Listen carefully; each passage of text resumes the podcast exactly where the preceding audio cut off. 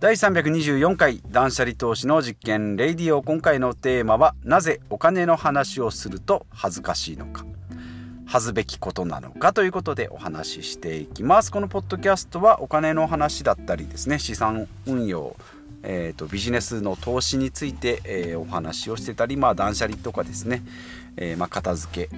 えー、スマホの話なんかも織り交ぜながら、まあそうですね。人生をこうダラダラ生きてきた私がですね、えー、ちょっと勉強したので、えー、それを発表しようという場を設けさせてもらっているという、まあ、ゆるいポッドキャストです。今回のテーマですね。お金の話で、えー、まあ貯め方とかですね。資産運用の話はいろいろ NISA とか iDeCo とかやってきたんですけど今回ですねまあ昔昔からですねやっぱり日本人特にですけどお金の話をするとちょっとこう癒しい感じに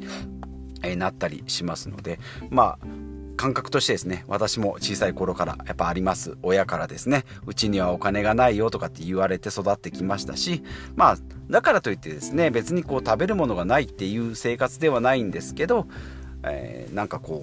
うね贅沢をすると悪いとかお金の話をすると癒しいっていうような風潮でまあ育ってきたのでなんでまあこんな感じに、えー、なってきたのかなというのをちょっとこう掘り下げてお話ししていきたいなと思います。まあ、ポイント3つですね。やっぱりまあ、1つ目がみんな平等で、えー、まあ、それがお金の話になると、妬みとか嫉妬とか、まあ、羨むっていうことが発生するということ。で、2つ目が、まあ、こう出る杭は打たれるという感じでですね、例えば、1億持ってますよとかって言われるとそうやって意味嫌われていきますので邪魔者扱い、えーとされたりするというところがあるんじゃないかなと。で3つ目がまあお金を稼ぐっていうのがちょっと人を騙すとかっていうイメージでちょっととらわれやすくなってきてるとなんかこうビジネスで儲けましたよっていうとなんかこう人を騙したりなんか良くないことをしてるんじゃないのっていうふうに、まあ、思い込みですね、まあ、そういうふうになってくると。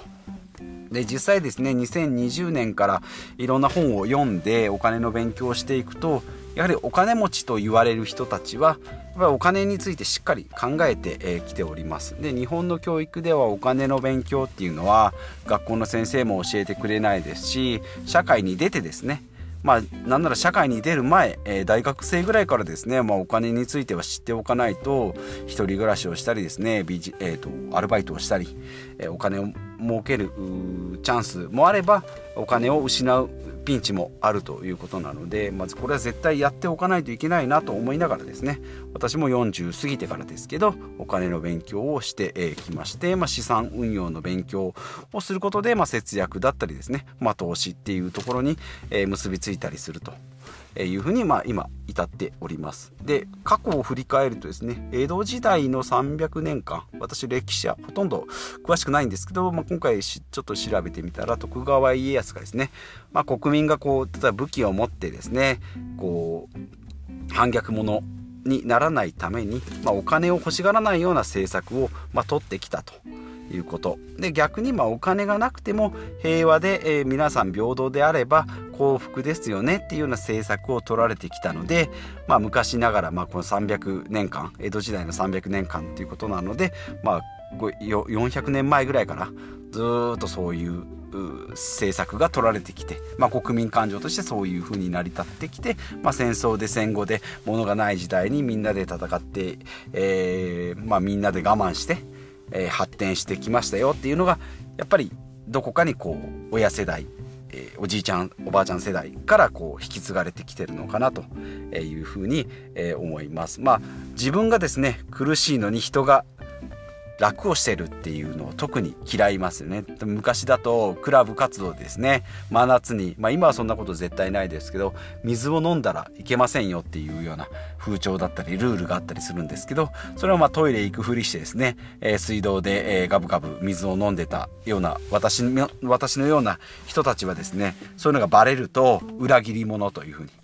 一人水を飲んだからといって他の人たちがその分苦労するわけじゃないんですね。ただ苦しいみんなで苦しんどるんだったらいいけど一人だけ抜け駆けをするっていうのが許せないっていう。ここがですねなんかちょっとこう日本人の忍耐強さというかその中でこうみんなで、えー、苦労していこうっていうような感じが、えー、生まれてきてるのかなと、えー、みんなで残業してるのに一人だけみんな10時間残業してるのに1人だけ8時間ぐらいの残業で帰るとあいつは抜け駆けしたみんな残業してるしその人がいないからといって他の人たちが長くなるわけでもないんですけどやっぱそういうのが根付いてるのかなというふうに思います。でまあ私もですね、え実家でそういう感じで、えまあうちは貧乏だよっていうふうにまあ育てられてまあ別にそんな貧しいイメージはないんですね。まあ普通の家かなと思いながら、まあ、特にお金持ちでもないなと思いながら生活してきたんですけどまあ例えば小さい頃ですね小中高ぐらいだとお金の感覚っていうのはね友達と話をするって言っても小遣いがいくら3,000円だよ5,000円だよ8,000円とかっていうのは別にオープンにしてましたけどじゃあどこからこう人にお金のこう金額とかを言うのが嫌になったのかなとずっと考えていったんですけどやっぱり給料ぐらいからですねサラリーマンになって給料。で学生時代のアルバイトっていうのは時給はもうオープンなんでね。800円とか900円とか。で、えー、ある程度、まあ、1ヶ月働けば78万ぐらいだったり、まあ、フリーターみたいな感じでガチガチに働いてた時は123万ぐらいとか15万ぐらい15万ぐらいかな。行ったこともありますけど、まあ、そういうのは結構オープンなんでね。まあ、15万働いたって言ったらよく頑張ったねみたいな感じで言われる感じなんですけど、まあ、やっぱり給料サラリーマンになってですね月給になってくるとやっぱり同期とかでもですね同じぐらいの年代でも、えー、言うように、えーと、給料の金額を言うのがちょっとこう友達とかでもですね、えー、あんまりこう表立って金額を言うのがえー、はばかれるような雰囲気になってきましたね。であと給料以外で言うと例えばマイホームだったりですね。例えば3000万円で買ったよとかっていうのもなんかちょっとこう自慢に聞こえるかもしれないとかって、思ったりあと車とかですね。2300万しますのでなんかこう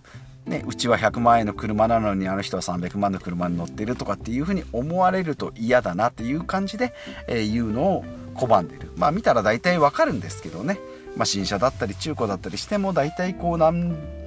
何百万ね600万で買ったものを100万だと思われることも多分ないでしょうしその逆もねないだろうなと。軽自動車で600万とかっていうこともないんでそういうふうに、えー、金額っていうのは言わなくても大体わかるんですけどもやっぱ金額が大きくなれば家とか車とかあとま給料はですねえー、なんかは、え、言いにくい、まあ、贅沢だとかですね。人が羨むとか、まあ、楽をするっていうのは言いにくいのかな。あとまあ旅行とかですね。ハワイ旅行行ってきました。45万円ですとかっていうのも、えー、なかなか言えないでしょうし外食でもですね回転寿司ぐらいだったらまあ言ってもいいけどどこかのレストランに行ったとかなんか回らない寿司屋さんに行ったとかですね、まあ、そういうのもちょっと言いにくいのかなと思います。じゃあ逆に言えるものっていうと例えば経費になるようなものですね。学校のえ、ー、と制服代とか授業料とか、まあ、塾の授業料もまあまあ言えるかなと。であとは、えーと、野菜スーパーに行って野菜の値段とかですね、え買い物で買い物で行った金額とかあんまり言えないけど、まあ、白菜がいくらだったとかってですね、え卵がいくらだったとか。あとまあ電気水道ガスみたいなやつですね。これもまあ言えるのかなと。いうふうに思います、まあ、最近だとですね私は結構聞くんですけどスマホ代とかですね、まあ、こういうのは経費に入ってるので割と言えますよね。ちょっとどこも使ってるから、えー、金額言うのが恥ずかしいなとかって妬まれたらどうしようとかっていうのはあんまりないんで、まあ、この辺はですね徐々にこう時代とともに変わってきてるのかなということで、まあ、目的があればですね私はもう今資産運用とかもしてますけど、えー、株式投資もあ不動産投資もしてますけど目的があればですね不動産投資の話をする上であれば物件価格が例えば200万でしたよとか経費がこれだけリフォームがこれだけっていうのは、えー、伝えることが必要かなと思ってオープンにしております。で生活費の節約だとかですねコスパの話をする時にもっぱり金額っていうのはいくら節約できたよと。食費が例えば月15万だったのが、えー、このやり方で9万円になったよとかっていうのを説明するにはやっぱり金額が必要なのでこの辺はオープンにしていかないといけないなと。いうことで私の場合はですね物を発信する、えーと、いろんなブログとかですねこのポッドキャストでも金額を発信する例えば車をですね280万円の、え、新車を5年で売っ払ってですね、え、コンパクトカーにした時は65万円に買えましたよっていうのは言わないと何がいくら節約できたのっていうのが分からなくなるのでこの辺はオープンにしていると。まあ目的があればですねえー、言っても OK なのかなというふうに、えー、思いますのでうちはですね子供にもですねマイホームの値段とかっていうのは結構オープンにしてますね。車の値段もオープンにしてますし不動産投資をやってるのももちろん知ってますので物件の値段とかリフォームの値段とかですね、えー、家賃の値段とかも全部言っております。最初はびっくりしてましたけど、まあ、徐々に慣れてくるとですね、まあ、そんなものなのかっていうふうに相場が分かってくるので、まあ、これはこれでいいのかなとパソコン代とかですねテレビ代とかっていうのはあまりこう親としてはですねオープンにしたくないようなことも、まあ、この辺はオープンにしていくことで、まあ、子どもたちの感覚もですね、まあ、時代とともに変わっていくのかなと親世代おじいちゃんおばあちゃん世代と、まあ、今がちょっと違うようにですね子どもたちの世代もまたちょっと変わってくるんじゃないかなというふうに、えー、思います。ということで今回はいろいろ脱線しましたがお金の話をするのは、まあ、恥ずべきことなのかということで、まあ、時代とともにですねお金のこう考え方というか、まあ、ちょっとやっぱり世間体としてはなかなかお金っていうのは話しづらいっていうのは変わらないけども、まあ、個人個人のですね、え、まあ、目的があったら話しするのも必要だし資産運用とかですね、えーと、生活費の防衛とかっていうのは、え、人生のお金の部分に直結しますので。でまあお金っていうとですね人生お金だけじゃないというかもしれないんですけど9割方はですねお金に関する悩み、まあ、病気だったりもそうだしまあお金があれば手術できたのにっていうこともありますしね。で仕事だってですねえー、お金、えー、を稼がなくてもいい状況であれば会社だって別に辞めてもいいし、ね、学校だって、えー、嫌であれば引っ越しすればいい、まあ、ほとんどのことにお金が絡むということなので、まあ、お金は大事なんですけども、まあ、あまりこう人と、まあ、オープンにね話しすぎるっていうのもどうかと思いますけどこの辺のお金との関わり方をですねもうちょっとこうまあ恥ずべきことかどうかっていうと、まあ、恥ずべきことではもちろんないので、まあ、臨機応変にですね目的があればしっかり話し合うっていうのが必要じゃないかなとえいうことで、えー、今回は以上となります。ではまた、えー、次回お会いしましょう。